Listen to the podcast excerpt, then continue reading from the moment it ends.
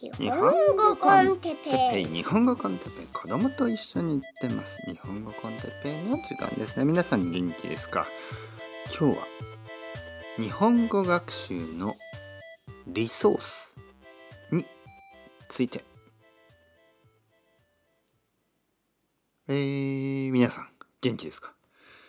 昼ですね。昼。暑い。なんかやっぱりムシムシしますね。ムシムシ。ジメジメ。ね、ムシムシとジメジメは同じ意味ですね。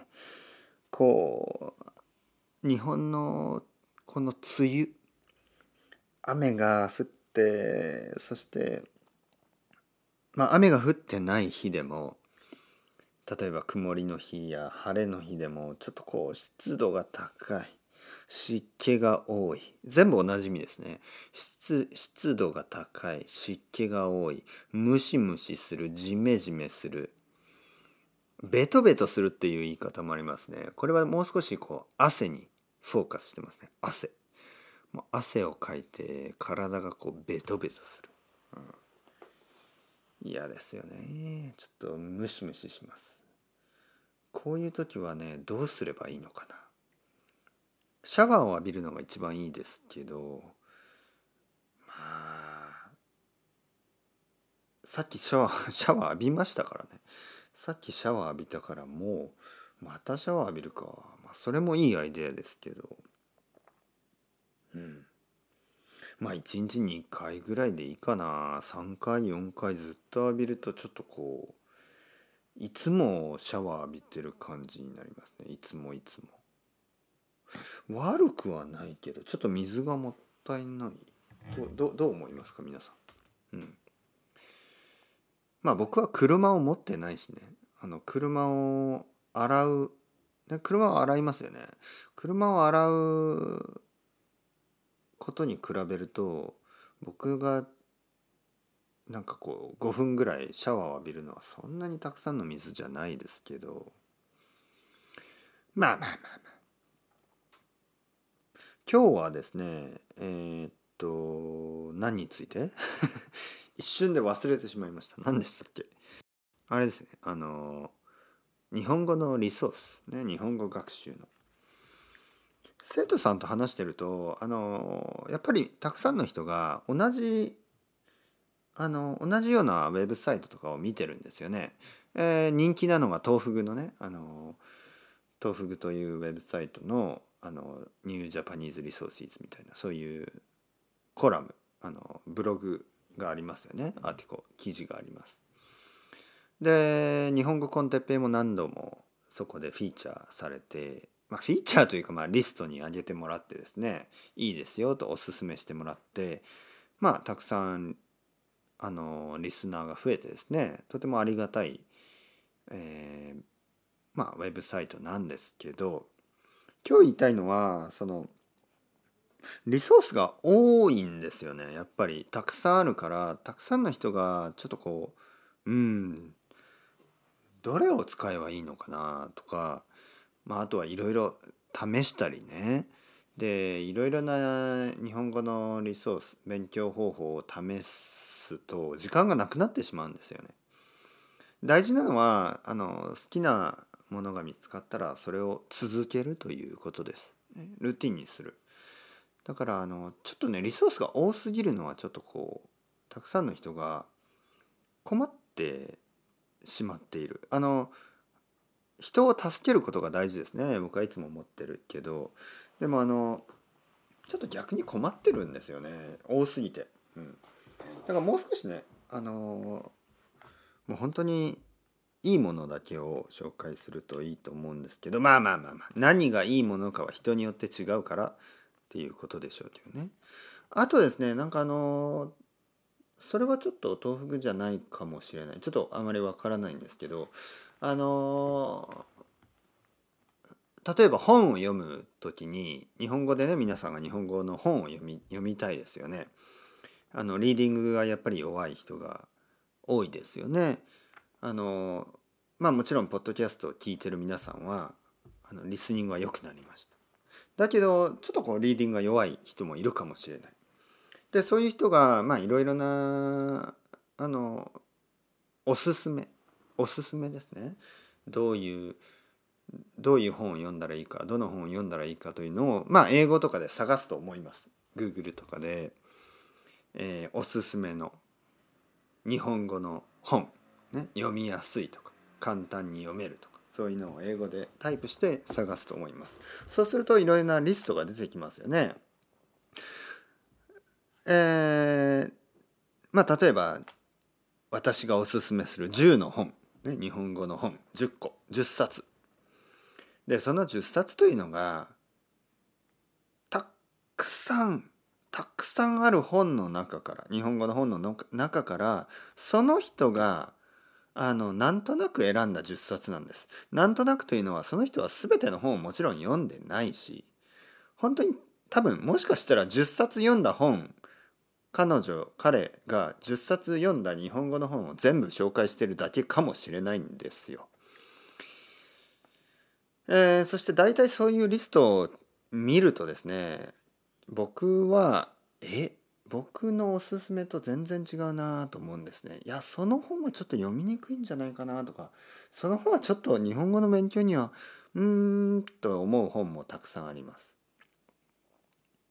まあもちろんこれも好みなんで何とも言えないですけどまず分かってほしいのは英語でですねやっぱりこうサーチしてもあのたくさんのこの本当にいい情報は出てこない。じゃあ哲平先生おすすめを教えてください。うん。まあおすすめ多少ありますけどね。えー、振り仮名が必要でしょ？振り仮名。で振り仮名が必要な場合はまあ振り仮名がある本があります。これでね難しいですね。僕も全部チェックしてないんで僕があのそうですねもし今日本語を勉強している外国人がいたらでもねこれねおすすめしたい本が人によって違うんですよねこういう人にはこういう本こういう人にはこういう本全部違うからちょっとあのその人のことを知らないとなかなか難しいと思いますよ例えばあのラブストーリーが好きな人にサイエンスフィクションを教えてもちょっと面白くないだろうしファンタジーが好きな人にあのエッセイみたいなのを教えても面白くないだろうし逆にエッセイが好きな人にファンタジーを教えても面白くないと思うんですよ。僕はね「ハリー・ポッター」とか「ロード・オブ・ザ・リング」とか全然興味がないんですよね。もちろん「ハリー・ポッター」や「ロード・オブ・ザ・リング」が素晴らしいと思ってる人も世界中にはたくさんいますよね。でも僕が英語を勉強しているからといって「ハリー・ポッター」なんて読みたくないんですよね。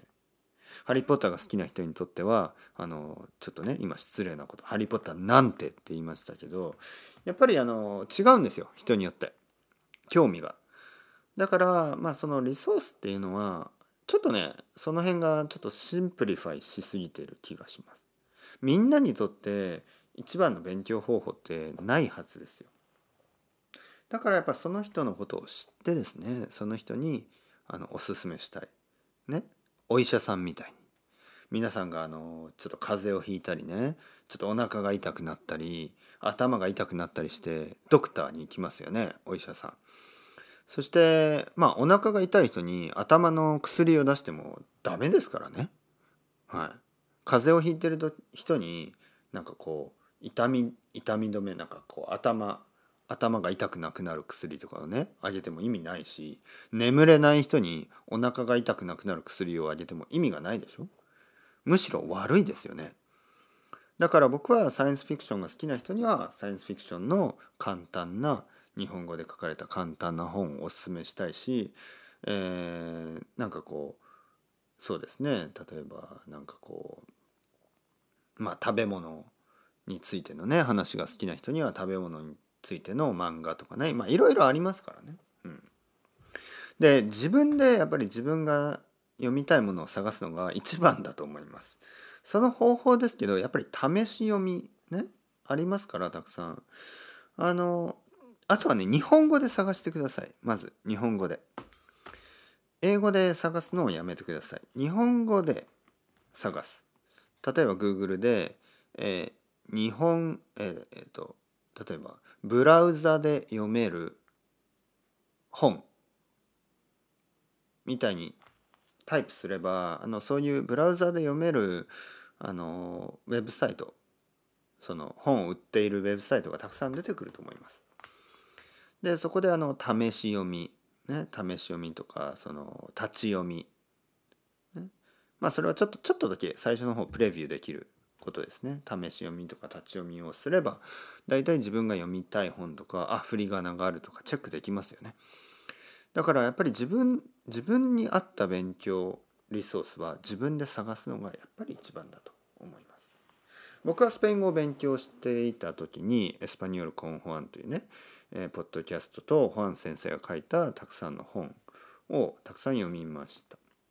僕にとってはそれが一番楽しかった。えー、日本語はやっぱり人によってあの違うと思います。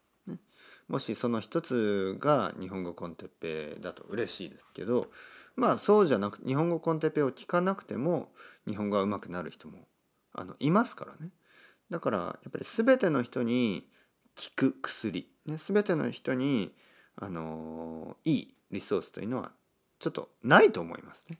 だから自分に合ったものを探す、ね、そして大事なのは探しすぎないこと。あの探しすぎると時間がなくなっちゃうんである程度ですねあの探してまあいいなと思ったら続けてください。続けることはやっぱり大事です。ルーティンにして続ける。そうじゃないとあのどんなにいいトレーニングでもすぐにやめたら意味がないですからね。なんであの一つねこれと決めたらもうそれを続ける、そして続ければ必ずあの結果はいいです。ね、だから自分が好きなものが見つかったら続けてください。それだけ、ね、今日はその話をしたかったですね。はいはいはい。じゃあそろそろ僕は昼ねこれからあの、レッスンがあります。これからリバプールに行ってきます。それではまた皆さん。チャウチャウアストレゴ。またねまたね。またね。